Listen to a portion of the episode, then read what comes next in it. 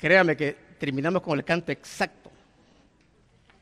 El tema para esta tarde se titula Sirviendo en el amor de Dios. Sirviendo en el amor de Dios. Y como que nos pusimos de acuerdo con el súper, ¿no? Como que nos pusimos de acuerdo, gracias a Dios. Amamos al Señor, ¿no es cierto? Claro que sí.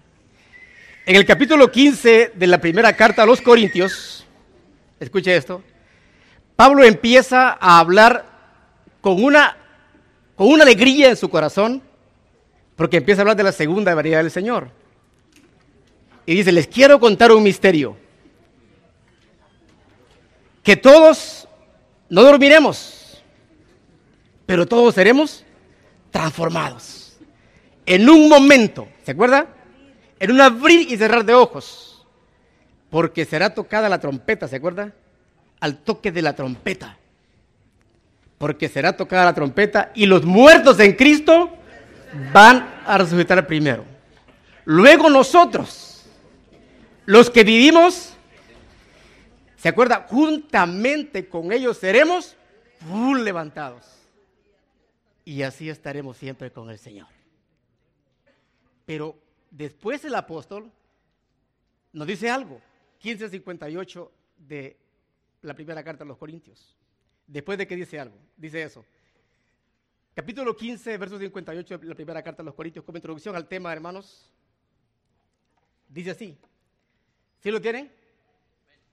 1558. Después de que Pablo ha dicho eso, dice el capítulo 15, versículo 58. Así que, hermanos míos, amados, aquí viene, estad firmes y constantes, creciendo en la obra del Señor, siempre, gracias, sabiendo que vuestro trabajo en el Señor no es en vano. ¿Qué les parece? No es en vano. Y como también por la mañana estudiamos eso, ¿se acuerda? Trabajamos para el Señor. ¿Por qué trabajamos para el Señor? Porque Él nos amó primero, según lo que estudiamos en la mañana. Y es así. Entonces, el trabajo en el Señor no es en vano. Estamos en la, en la reorganización, hermanos. Hoy por la tarde tenemos votaciones. Entonces, mire, hay un dicho bien popular, no sé si lo has escuchado, pero dice así, es posible dar sin amar. Escuche eso. Es posible dar sin amar, pero es imposible amar sin dar. ¿Sí lo entiende? Claro. Me acaban de decir ustedes que ustedes aman al Señor, ¿verdad? Ustedes se comprometieron. Ustedes mismos. Amamos al Señor. Y si yo amo al Señor, ¿le voy a dar? Pues hermano, es lo menos que puedo hacer, ¿no? Es lo menos que puedo hacer. Darle. Si yo lo amo a Él. Ustedes mismos me lo dijeron. Y fíjense, la razón principal por la que debemos darle a Él o servirle a Él, ¿por qué debe ser? Ah, ¿verdad que sí? Por el amor. Por el amor. En la segunda carta a los Corintios, capítulo 5, Pablo dice, el amor de Dios me constriñe. Qué palabra esa, ¿no? El amor de Dios me constriñe. ¿Sabe qué es eso? El amor de Dios, ¿qué quiere decir? Me obliga. No me puedo estar callado. No puedo callarme. El amor de Dios me obliga. Me obliga a hacerlo, a trabajar. El amor de Dios me obliga. Así es que en esta tarde es bueno que se pase el termómetro, hermanos. ¿Qué tanto amas a Dios? ¿Qué tanto ama usted a Dios? El amor de Dios me constriñe. La respuesta natural nuestra como hijos de Dios debe de ser de servir a Dios por amor. Servirle por amor, hermano. Ya lo escuchamos en la mañana. El trabajar en la obra no te salva, ya, dijimos eso. Si vas a hacerlo, es porque de veras has nacido de nuevo, ¿no? Lo has hecho. Has nacido nuevo y por eso tienes que hacerlo. Entonces, todos los que hemos sentido una medida de amor de Dios, trabajamos. Es porque no te puedes quedar callado. No te puedes quedar quieto. El amor de Dios nos obliga a hacerlo. Nos obliga a hacerlo. Muy bien. Fíjese bien, en el capítulo 21, voy a tratar de, de un poco el tema, porque tenemos votaciones. En el capítulo 21, hermanos, de, de Éxodo, están las leyes de los siervos. Están las leyes de los siervos, de los, ¿cómo se, de los esclavos. Las leyes de los esclavos. Y la ley era que en aquel tiempo se podía comprar el esclavo y se compraba por seis años el esclavo. A los siete años el esclavo era libre. Y ese año lo pasaba tranquilo, con su familia, disfrutando. No le servía a nadie, era, era, era para él. El siguiente año otro compraba otros seis años más y estaba esclavizado a esa persona. Esa era la ley. Estaba esclavizado a esa persona. Esa era la regla antes, la ley de, la ley de, Moisés, ¿no? Esa era la ley que Dios había puesto. Pero mire, lea el capítulo 21 de Éxodo. Abra la Biblia. Éxodo capítulo 21, verso 5 y verso 6. Mire lo que dice Éxodo capítulo 21, versículo 5 y versículo 6. ¿Sí lo tiene? Dice, y si el siervo dijere, yo amo a mi Señor, a mi mujer y a mis hijos, no saldré libre. Escuche eso. Después de los seis años, ¿no? De servicio. Verso 6 dice, entonces su amo lo llevará ante los jueces y le hará estar junto a la puerta o, al poste y su amo le horadará la oreja con, con lesna y será su siervo para cuánto tiempo. ¿Qué le parece? La obligación del siervo era trabajar seis años. Pero él llegaba a amar tanto a su amo que él se veía y decía, no, yo no me quiero ir.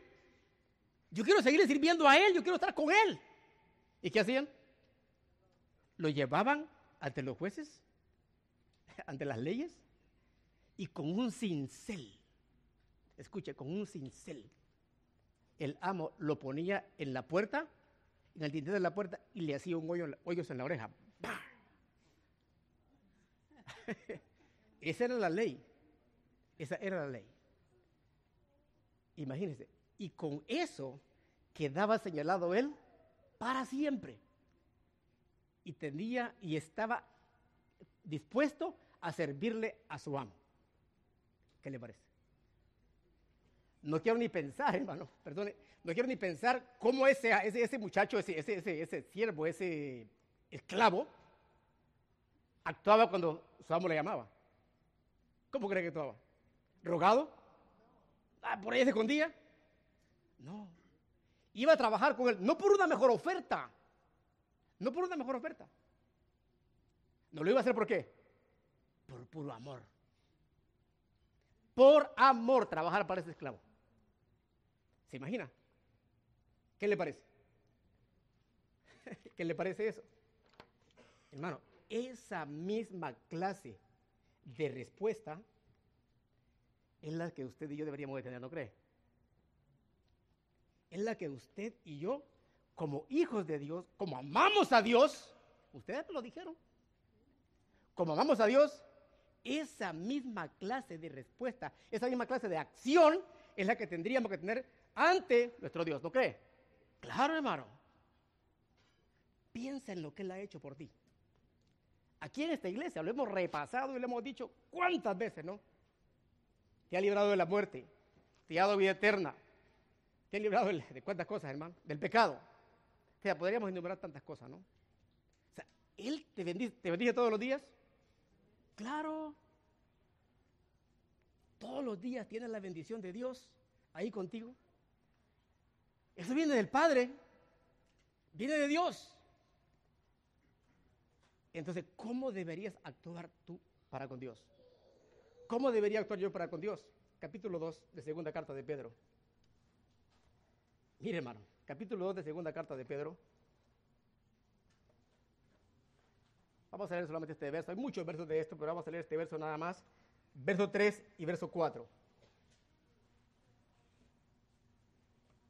Fíjese bien lo que Dios ha hecho con nosotros. ¿Sí lo tiene? Como todas las cosas que pertenecen a la vida y a la piedad nos han sido dadas por su poder, por su divino poder, ¿qué nos ha sido dadas? ¿Qué nos han sido dadas, hermano? ¿Está leyendo? Segunda de Pedro, capítulo 1, verso 3 y verso 4. ¿Dijo otro yo? Perdonen, mi error. Otro verso entonces. Segunda de Pedro, capítulo 1, verso 3 y verso 4. ¿Ahora sí? Ok. Como todas las cosas, escuche eso, que pertenecen a la vida y a la piedad, ¿qué pasó? Nos han sido dadas por su divino poder. ¿Por qué cosa? Mediante el conocimiento. Oiga eso. Mediante el conocimiento de aquel que nos llamó por su gloria y excelencia. ¿Qué le parece? ¿Poquito? ¿Sí dice el verso? Al conocer a Dios, hermano, al conocer a Cristo y venir a su, camino, a sus brazos, al aceptarlo a Él, ¿me oyen bien? ¿O sí me oyen bien? Ok. Ok. Al aceptarlo a Él, Él te da, ¿qué cosa dice ahí la Biblia? Oh, fíjate bien, te da, te da, dice ahí, te da todas las cosas que pertenecen a la vida. Él te las entrega a ti. Sigue leyendo verso 4.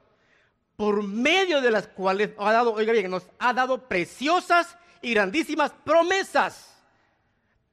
Para que por ellas llegases a ser participantes, ¿de qué cosa? De la naturaleza divina, habiendo huido de la corrupción del mundo. Hermano, eres participante, escucha eso, eres participante de la naturaleza de Dios. ¿Cómo la ves? ¿Cosa poca?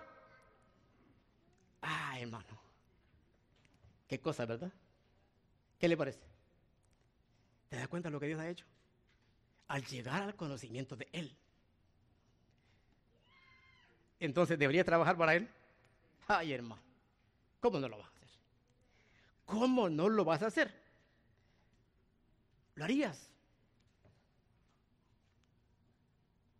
Tienes que hacerlo. Como dijo Pablo, me constriñe, me constriñe el amor de Dios. ¿Cómo no servir a Dios? Es imposible, hermano, no servirle a Él.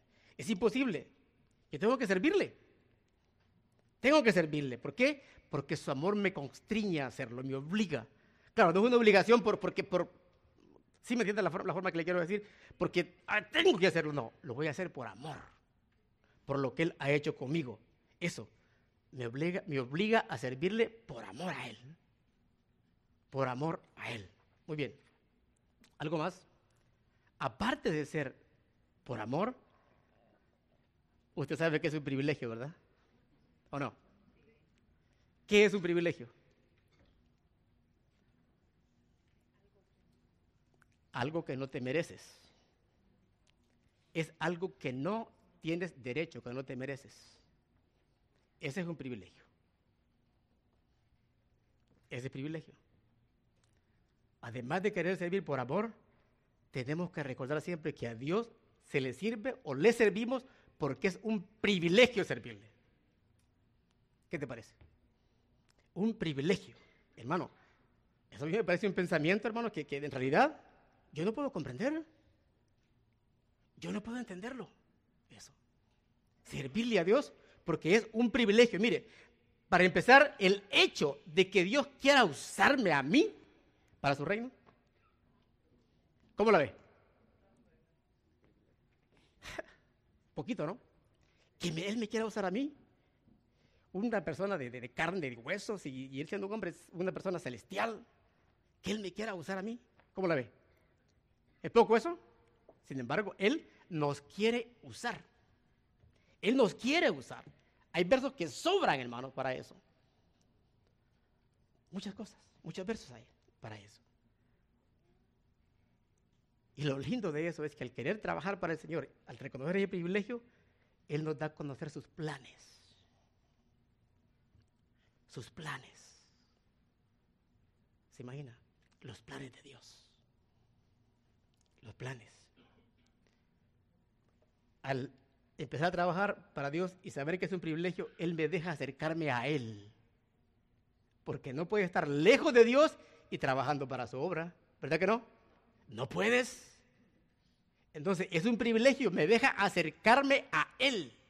Me deja acercarme a Él, escucharlo a Él más. Qué bueno, ¿verdad? Qué bueno, hermano. Entonces, no existe manera de que nos quedemos quietos. Si tú amas a Dios y yo amo a Dios, no hay manera de que nos quedemos quietos. Y por eso te decía al principio, es bueno que ahora te pongas el termómetro. Y si eres de los que estás únicamente sentado y no trabajas, hey, ¿amas a Dios? Si lo amas, piensa. Vamos a empezar un nuevo ciclo por dos años. Analízate. ¿De veras ama usted a Dios? ¿Lo ama? Piense. Acuérdese, es un privilegio. Es un privilegio. ¿Qué nos detiene?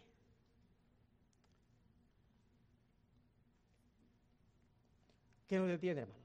¿Tiene miedo? ¿Tiene usted miedo, temor? Dice Romanos capítulo 8, busque de verso capítulo 8 de Romanos y versículo 32. Usted conoce ese verso. Romanos capítulo 8, versículo 32. ¿Sí lo tiene? Dice Pablo, ¿qué pues diremos? Pregunta el apóstol, ¿no? ¿Qué pues diremos? Si Dios con nosotros, ¿qué dice? ¿Quién contra nosotros? Escucha, si Dios está contigo, hermano, ¿quién va a estar contra ti? ¿Quién? ¿Quién? Verso 32. El que no escatimó ni a su propio hijo, sino que lo entregó por todos nosotros, ¿cómo no nos dará también con él todas las cosas? ¿Te das cuenta? ¿Te das cuenta cómo trabaja el Señor? Quédate pasivo. No trabajes. ¿Cómo crees que te va a ir? Sí, vas a venir a la iglesia los sábados, nada más. No haces nada, solo escuchas únicamente. Y aunque en la mañana se dijo de que no es para salvación los privilegios, yo te aseguro que si trabajas en la obra de Dios, sí estás mejor delante de Dios. ¿Por qué? Porque te comunicas con Él. Lo buscas a Él. Lo buscas a Él, hermano. Muy bien. Ahora, fíjense lo que dice acá. ¿Cuántos creen aquí que tienen dones? ¿Cuántos? ¿Verdad que todos creemos que tenemos dones?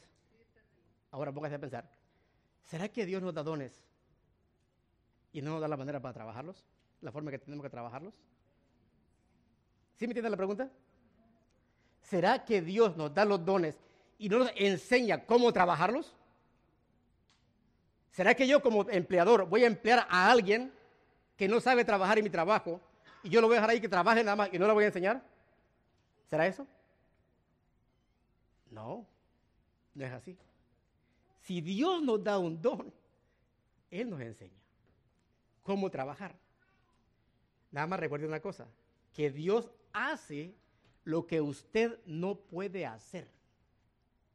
Eso sí, recuérdenlo. Dios solamente va a hacer lo que usted no puede hacer únicamente. ¿Se acuerda de Lázaro cuando había muerto? ¿Qué le dijo el Señor cuando ya lo habían enterrado? Quiten la piedra.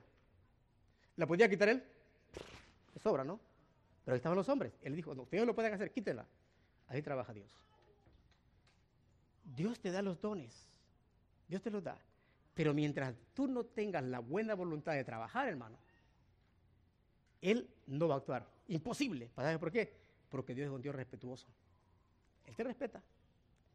Te ha dejado libre albedrío para que tú decidas qué quieres hacer. Y ahí estás. Mientras no te decidas, Dios no actúa. Decídete, a ver qué pasa. Y Dios va a actuar.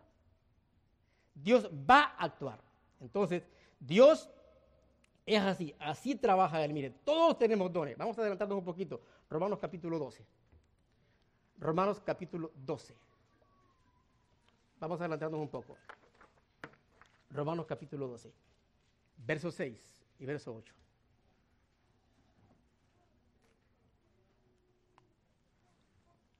Este verso se lo voy a leer en la versión Nueva Internacional. ¿Sí lo tiene? Dice así. Romanos 12, verso 6 al verso 8. Tenemos dones diferentes. Escuche eso. Tenemos, si está diciendo tenemos, ¿verdad? Tenemos dones diferentes según la gracia que nos ha dado. Si el don de alguien es de profecía, que lo use en proporción con su fe. Si es de prestar un servicio, que lo preste. Si es de enseñar, que lo enseñe. Si es de animar a otros, que los anime. Si es el de socorrer a los necesitados, que dé con generosidad. Si es de dirigir, que dirija con esmero. Si es el de mostrar compasión, que lo haga con alegría. Dice el apóstol, que lo haga con alegría. ¿Cuál es el suyo, hermano? ¿Cuál es su don? ¿Ya lo descubrió?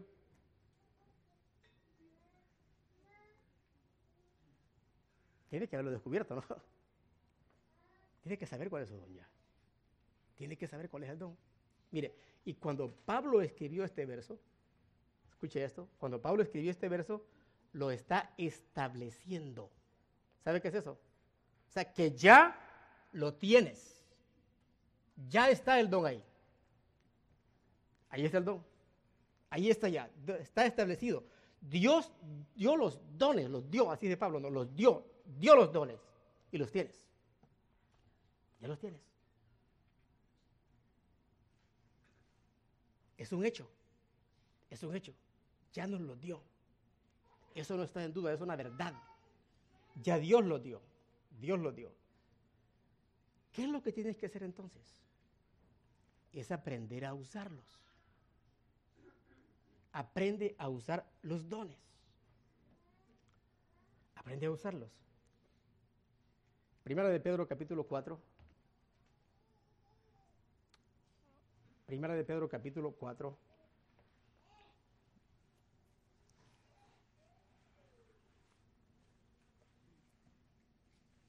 Me estoy adelantando, hermano, porque el tiempo que tenemos es poco y vamos a ocupar tiempo en las votaciones. Pero lea Primera de Pedro capítulo 4.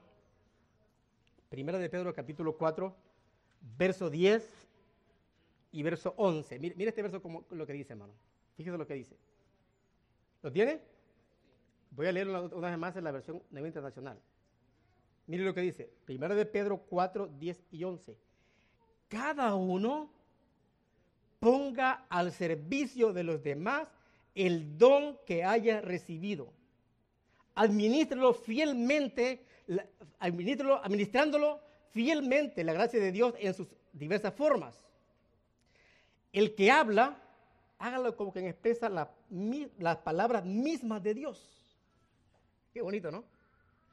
El que presta algún servicio, hágalo como quien tiene el poder de Dios.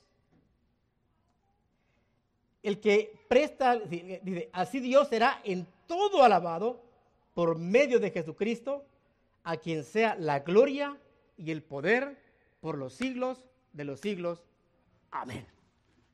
¿Para quién son los dones, hermano? Lee el verso. ¿Para quién son los dones? ¿Para el beneficio de quién? El don no es para mí, hermano. El don no es para mí. El don es para servicio de los demás. Para eso es el don. ¿Se imagina si todos empezáramos a poner nuestro don a trabajar en esta iglesia? Y todos sirviéndonos unos para con otros, hermanos, para con nosotros. ¿Cómo fuera la iglesia? Fuera mejor, ¿verdad? fuera mucho mejor. Aunque muchos trabajamos en la iglesia, pero si todos nos uniéramos a lo mismo, hermano, a estar unidos, como le explicaba el hermano por la mañana, a estar unidos todos y trabajando con el don, ¿se imagina cómo fuéramos? ¿Y sabe qué? Eso es lo que Dios quiere. Lo acabamos de leer. Que lo pongamos al servicio de todos para que todos seamos beneficiados y que Dios sea glorificado. Y que Dios sea glorificado. Si usted pensó que el don era para usted, hermano, está equivocado. Está completamente equivocado. El don es para servicio de los demás y para que Dios sea glorificado. ¿Por qué? Porque Él es quien te lo ha dado. Santiago capítulo 1 y versículo 17. Santiago 1, 17. Dice, toda buena dádiva y todo don, oiga eso, y todo don perfecto desciende del Padre de las luces, en el cual no hay, perdón, no hay mudanza, no hay mudanza ni sombra de variación. Él te lo ha dado. No es tuyo. Es para que lo pongas a trabajar. Es para eso.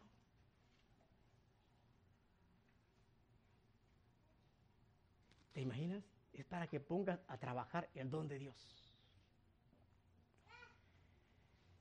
Si yo le digo al hermano Tomás Cedillo, hacemos un negocio con el hermano, y vamos mitad y mitad, por ejemplo, con el hermano, ¿no? Un ejemplo nada más. Le digo, ok, va a trabajar, vamos a trabajar, aquí está el billete, hermano, le doy 20 mil dólares a él, pone también 20 mil dólares y nos ponemos a trabajar los dos en un negocio. Pero él no está administrando el negocio. Escuche bien, él no está administrando el negocio. Pero viene el hermano y dice, yo no le doy nada al hermano. Y empieza a ganar en su negocio, se embolsó los 20 mil dólares, pero no me da nada. ¿Cómo se le llama eso? ¿Cómo se le llama? ¿Será robo? ¿Fraude? ¿Robo? Bueno, esa es mi interpretación, hermano. Ahorita no, lo que le estoy diciendo. Dios le ha entregado a usted algo. ¿Se acuerda de la parábola de los talentos, capítulo 24 de Mateo? ¿Se acuerda? Dios nos ha dado un talento y Dios quiere que lo pongas a trabajar. ¿Verdad que sí? Dios quiere que lo pongas a trabajar, hermano.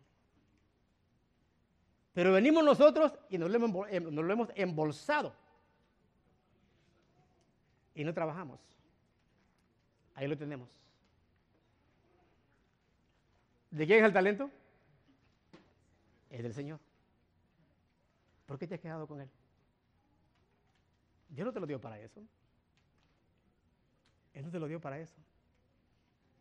Dios te lo dio para servicio de los demás y para su honra y para su gloria. Y para su gloria. Para eso te lo dio Él. Entonces, hermano, piénsalo. Piénsalo. Te voy a contar una historia que tú la conoces, pero te la quiero poner un poquito más para que te acuerdes bien de ella. Te voy a hablar de Moisés. ¿Te acuerdas quién fue Moisés? ¿Sí recuerdas a Moisés? El libertador, ¿no? Mira, Dios tiene planes para cada uno de nosotros. Eso lo vimos en la mañana, el hermano Daniel lo dijo. Y tú analizas la vida de Moisés, tal pareciera que Dios no estaba con él. En el capítulo 2 de, Éxodo, dice, un varón de la familia de Leví fue y tomó por mujer una hija de Leví. Y consiguió y parió un hijo y le puso por nombre Moisés. Pero había un problema, que el faraón había una orden. ¿Se acuerdan? En ese tiempo nació Moisés. Tal parecía que para él no, no esperanzas. Para Moisés no había ninguna esperanza. ¿Cuál fue la orden que Moisés que había dado el faraón? ¡Ey!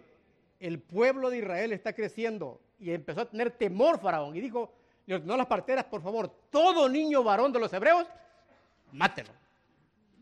Mátenlo. Solo déjenme las niñas nada más. ¿Qué le parece? Y ahí nació Moisés. En ese tiempo nació Moisés. Y cuando nació, era un niño bien hermoso, ¿se acuerda? Así dice la Biblia, que era bien hermoso. Entonces la madre y su padre lo tuvieron escondido por cuánto tiempo? Por tres meses. Y un niño los tres meses pues ya llora fuerte, ¿no? Y no lo pudieron tener escondido más tiempo. Ya hace ruido. Ya llora fuerte por la pacha. Ya llora fuerte por la familia, ¿verdad, mexicanos? Ya llora fuerte por eso. Y la madre no pudo esconderlo más tiempo. Imagínense cómo estaba esa madre. ¿Se le imagina? ¿Cómo sería la madre en ese momento? pues angustiada, ¿no? Y no tuvo más remedio que hacerse una canastita de junco, dice la Biblia, y la calafateó, no sé qué será eso, una brea le puso. Asfalto, gracias, gracias, asfalto la puso ahí, se la llenó bien para que la canasta no se hundiera en el río Nilo, la puso bien arregladita para que no se metiera el agua, y allí puso al niño, a Moisés. Y lo tiró a la deriva, ¿no? Hay que se vaya. Pero yo no quiero que lo maten. Recuerda eso. Yo no quiero que lo, que lo, maten, ¿no? Pero, como es Dios, ¿no? El plano de Dios. Y en ese momento, cuando el niño iba pasando por el río Nilo, porque es un río, corría el agua, ¿no? Era un río, el río Nilo. Y cuando el niño iba pasando por ahí, venía la hija del faraón, boom, bajando, ¿no? Y encuentra al niño y lo ve. ¡Wow! ¡Qué hermoso! Y dijo, este niño de los hebreos. Pero ella dijo, yo lo voy a criar. Y según la historia, esa mujer era estéril. Imagínense cómo estaba esa mujer cuando encontró ese niño. ¡Ja! Feliz, ¿no? Si usted lee la historia, ella era estéril. No podía tener hijos. ¡Wow! Y lo agarró ese niño, hermano. Y la grandeza de Dios es que viene la, la, la, la hija de Faraón y se lo lleva a que se lo críe su madre. ¿Qué le parece? Se lo llevó su madre, a su madre. Ahora piense, ¿qué le contaría esa madre, Joquebed, que era la madre de él, a Moisés? ¿Qué cree que le contaba? ¿Nada? Esa mujer le empezó a hablar de Abraham, ese hombre, hermano, o antes si es posible. Y mira cómo llegamos aquí, nos trajo José, por José llegamos aquí, entramos 70 personas, ahora somos 400. ¿Qué no le diría? ¿Qué no le diría José a, Moisés? Y como el niño es una esponja, ¿no? le hemos dicho aquí, ¿no? El niño es una esponja, todo lo recibe el niño, ¿no? A cierta edad, ese niño fue llevado al palacio. Y allí se convirtió en el nieto del faraón. Oiga bien, en el nieto del faraón, pero ya en su mente en su mente que llevaba. ¡Ja! Él conocía al pueblo. De, dijo, no, ese es mi pueblo. Y si usted se acuerda, a una temprana edad, él se quiso tomar, se quiso tomar la responsabilidad de libertador. ¿Se acuerda? Cuando vio que un hebreo estaba peleando con un egipcio, que el egipcio estaba pegando al hebreo, ¿qué hizo? ¡Ja! Digo, yo lo defiendo. Y fue a liberar al hombre, y lo liberó lo agarró, lo mató, hizo un hoyo y lo enterró. Hay que se quede. Pero el pobre lo descubren. lo descubren, ¿verdad? Y claro, pues en aquel tiempo, Faraón sabía de dónde venía, de dónde venía Moisés. Él se, imaginado, él se imaginó, Faraón, este, este viene a, este viene con algo. Y él tiene que huir. ¿Que huir? Al desierto por 40 largos años. Allá se casó con su esposa, ¿se acuerda? Se casó, tuvo dos hijos. Se casó tranquilo él. Andaba pasando las ovejas de Jetro, su suegro. Tranquilo. ¿Se acordaría de, de los hebreos? Tal vez, se acordaba, ¿no? Tal vez. Pero pensaba también en el faraón. La justicia lo buscaba él. Y no lo buscaban para meterlo preso. ¿Para qué lo buscaban? Le iban a matar, hermano, le iban a matar. Era lo más seguro. Ya se quedó tranquilo. Solo con una vara en la mano. Cuidando ovejas. Oliente a cabra, ¿verdad? A ovejas y apestan. Imagínense. Pero de pronto, en el capítulo 3 de Éxodo, ve una zarza, ¿de acuerdo? Ardiendo. Y dijo, voy a ver por qué no se quema. Y empieza el diálogo de Moisés y Dios. Muchas veces. Ese Moisés está representado en nosotros, en nosotros, le voy a explicar cómo. Lo mismo que Moisés hizo con Jesucristo ahí, lo mismo hacemos cada uno de nosotros muchas veces. Lo mismo. Dios le dijo, ve, libera a mi pueblo. ¿Qué le dijo Moisés? Yo no voy. Yo no puedo. Moisés, ve. Mira, envía a otro. Envía que te enviar. Pero no me envíes a mí. ¿Se acuerda?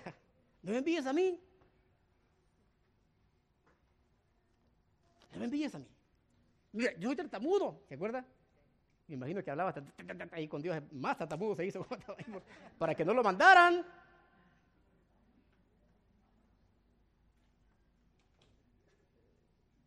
si la conversación hubiera sido con usted, con, con, se pensaba yo cuando yo estudiaba esto, si hubiera sido yo, yo agarro a Moisés hinchazo, quizás, por lo que Moisés estaba haciendo. ¿Cómo se le negó a Dios, hermano? ¿Cómo se le negó y se le negó y se le negó a Dios? Lo mismo que hace usted y yo, a veces, en la obra. Los invito. Nos negamos, como Moisés. Nos negamos, nos negamos y nos negamos, una y otra vez, para trabajar. Para trabajar. Muy bien. Nos excusamos una y otra vez. Mira, no me envíes a mí, soy tartamudo, envía a otro. Excusas como usted y como yo. Muchas veces. Muchas veces. Pero me llama la atención el capítulo 4 de Éxodo y el versículo 2 de Éxodo. Estaban platicando, estaban en ese pleito, digamos pleito, una conversación, pero, pero ya estaban en una discusión con Dios, Moisés. Y Dios le cambia la plática y le dice en el verso 2 de capítulo 4 de Éxodo, hey, ¿qué tienes en tu mano? ¿Te acuerdas? ¿Qué tienes en tu mano?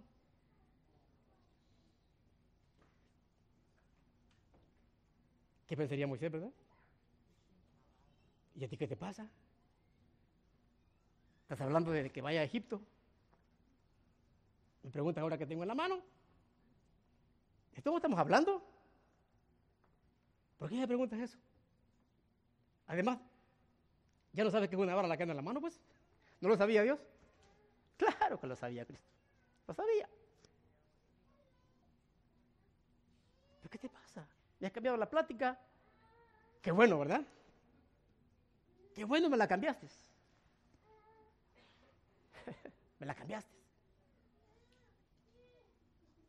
Y Moisés, pero aún así, Moisés le responde y le dice, una vara, una vara.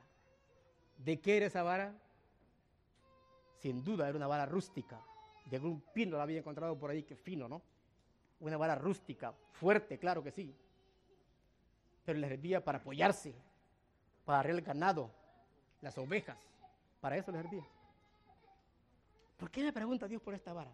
Sí, es una vara como y corriente, tosca, ¿verdad? Tosca la vara. Así. ¿Por qué me pregunta por la vara? ¿Sabes cuál es la lección ahí, hermano? Que a Dios no le importa lo que tú tengas en la mano, lo que tú seas, lo que tú tengas, lo que tú, lo que sea, lo que tengamos en la mano, lo que tengamos, no importa lo que seamos nosotros o lo que tengamos, Dios lo usa. ¿O no? Claro, Dios lo usa y lo usa con un propósito. Por tosco o por sencillo que sea, Él lo usa. A ti te parece tal vez raro, pero Dios lo va a usar. Dios sí lo va a usar. Porque lo que tengas en la mano cuando Dios lo usa, ¿cómo se vuelve? Eso es poderoso, hermano. ¿Te acuerdas qué hizo Moisés con la vara? ¿Te acuerdas? La primera señal que hizo, ¿te acuerdas? La serpiente, ¿verdad? La serpiente. Los magos hacen lo mismo, pero la serpiente de Moisés la, se comen las otras. Luego va con esa vara tosca, rústica, y toca el río Nilo, ¿te acuerdas? ¡Pum! ¿Qué pasó? Toda la buena sangre. Y tú conoces las demás maravillas que hizo Moisés con una, con una simple varita, nada más, con una simple vara. Entonces, ¿qué es lo único que Dios necesita? ¿Qué es? Es que le entreguemos lo que tenemos en el momento, en el momento, para que Él lo pueda usar. Solamente. Eso es lo que Dios necesita. Muy bien. Muy bien. Es así. No te preocupes. ¿Qué tienes en tu mano? No tengo nada, ¿verdad? Nada. No tengo nada que darle al Señor. No tengo nada que darle. No te preocupes por eso. Lo que tengas, lo que seas, Dios lo va a usar. Siempre y cuando tú lo pongas al servicio de Él. Siempre y cuando lo pongas al servicio de Dios.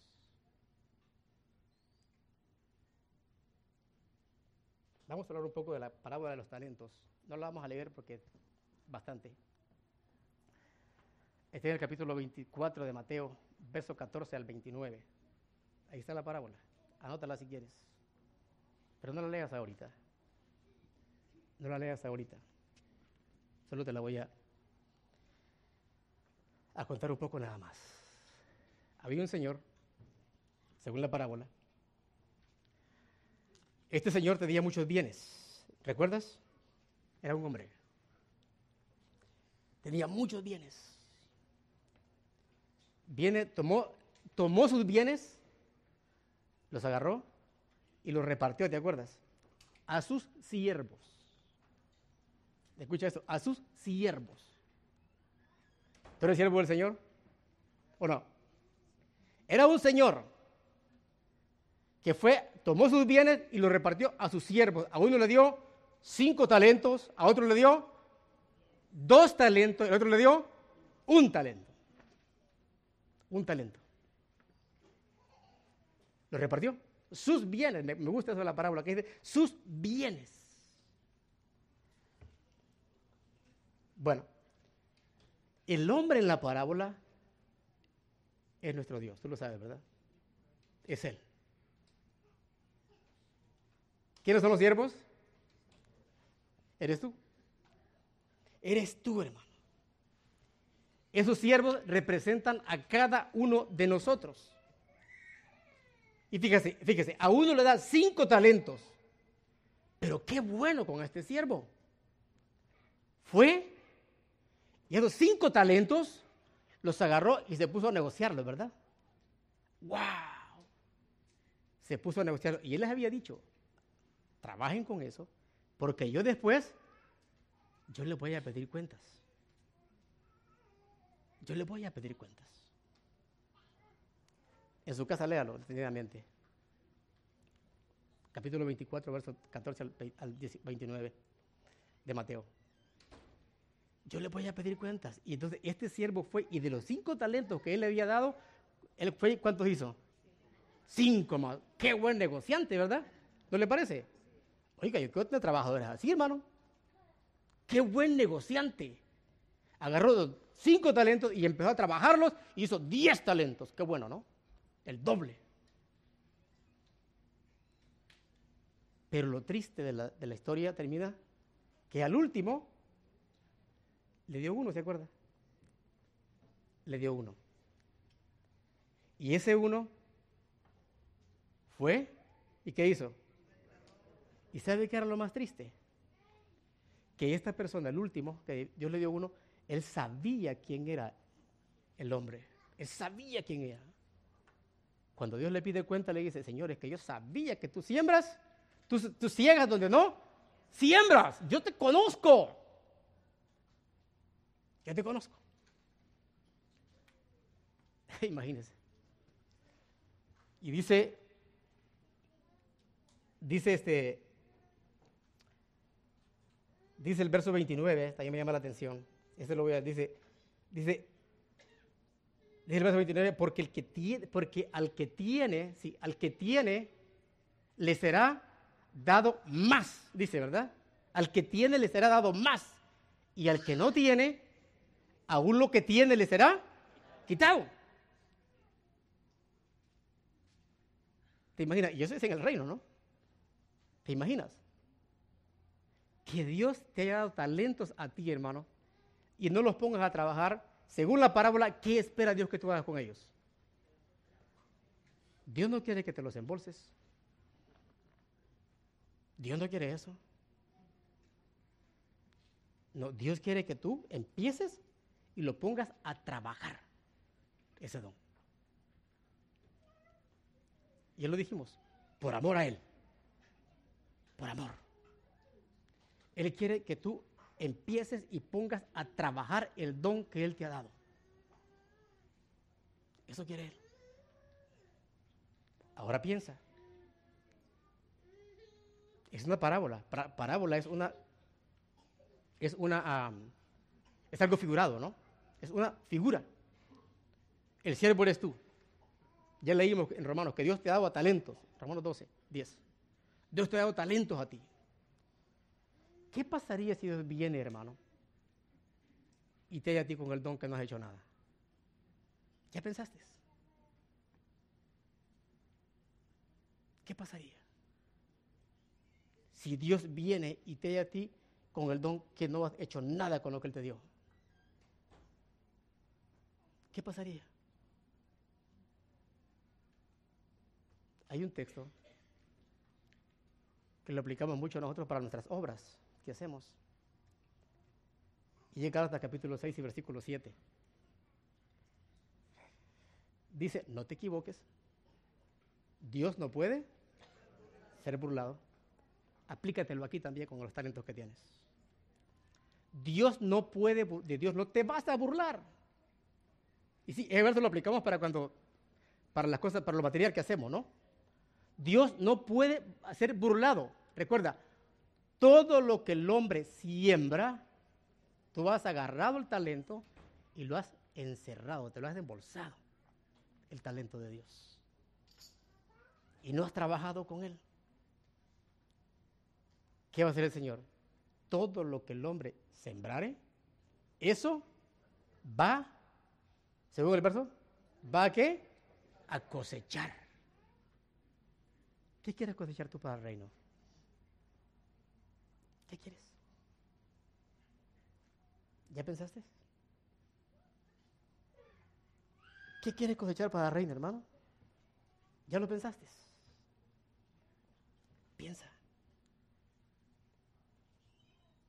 Recuerda, Dios te va a quitar tu talento y se lo va a dar al que tiene más. Y la razón es sencilla, ¿no es cierto? La razón es bien sencilla. Si usted como empleador ve que su empleado, al que usted le dio trabajo no le da, no le da, uh, no le rinde, ¿usted qué va a hacer? Quitarlo. Quitarlo. Simplemente. Y eso es lo que Dios va a hacer. Te va a quitar el talento y le va a dar el talento a quien tiene más. ¿Para qué? Porque Él sabe que el que tiene más, ese sí lo va a poner a trabajar.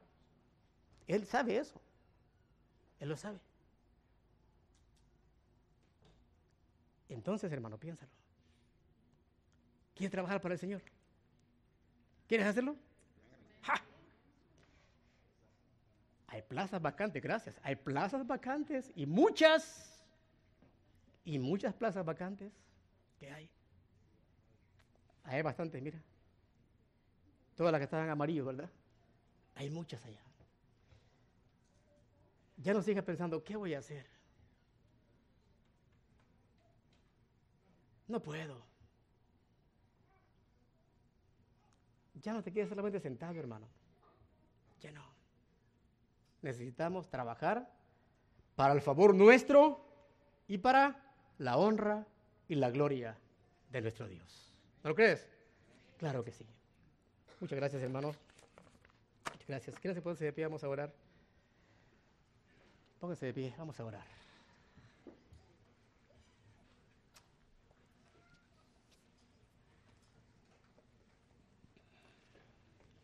Oremos. Eterno Padre Celestial, muchas gracias por tu palabra, Señor. Tú conoces aquí los corazones, nuestro Dios, de cada uno. Y sabes, Padre, dónde estamos. Te pedimos un toque especial a cada persona aquí presente, Señor, cada hijo tuyo, nuestro buen Dios, para que podamos trabajar en tu obra, Señor, para que podamos estar trabajando, Padre, y sin duda eso nos hará feliz a cada uno, para trabajar en tu obra, para lo mejor que puede haber, Señor. Tócanos el corazón. Y en lo que ya estamos trabajando, Padre, afírmanos. Afírmanos en tu obra, nuestro buen Dios. Y que todo sea para tu honra y todo sea para tu gloria, Padre eterno. Alabado sea tu nombre, Señor. Gracias por esta tarde, Padre Santísimo, por tu palabra. Te agradecemos infinitamente, pues todo te lo pedimos y te agradecemos en el nombre de Cristo Jesús. Amén. Vamos a alabar al Señor.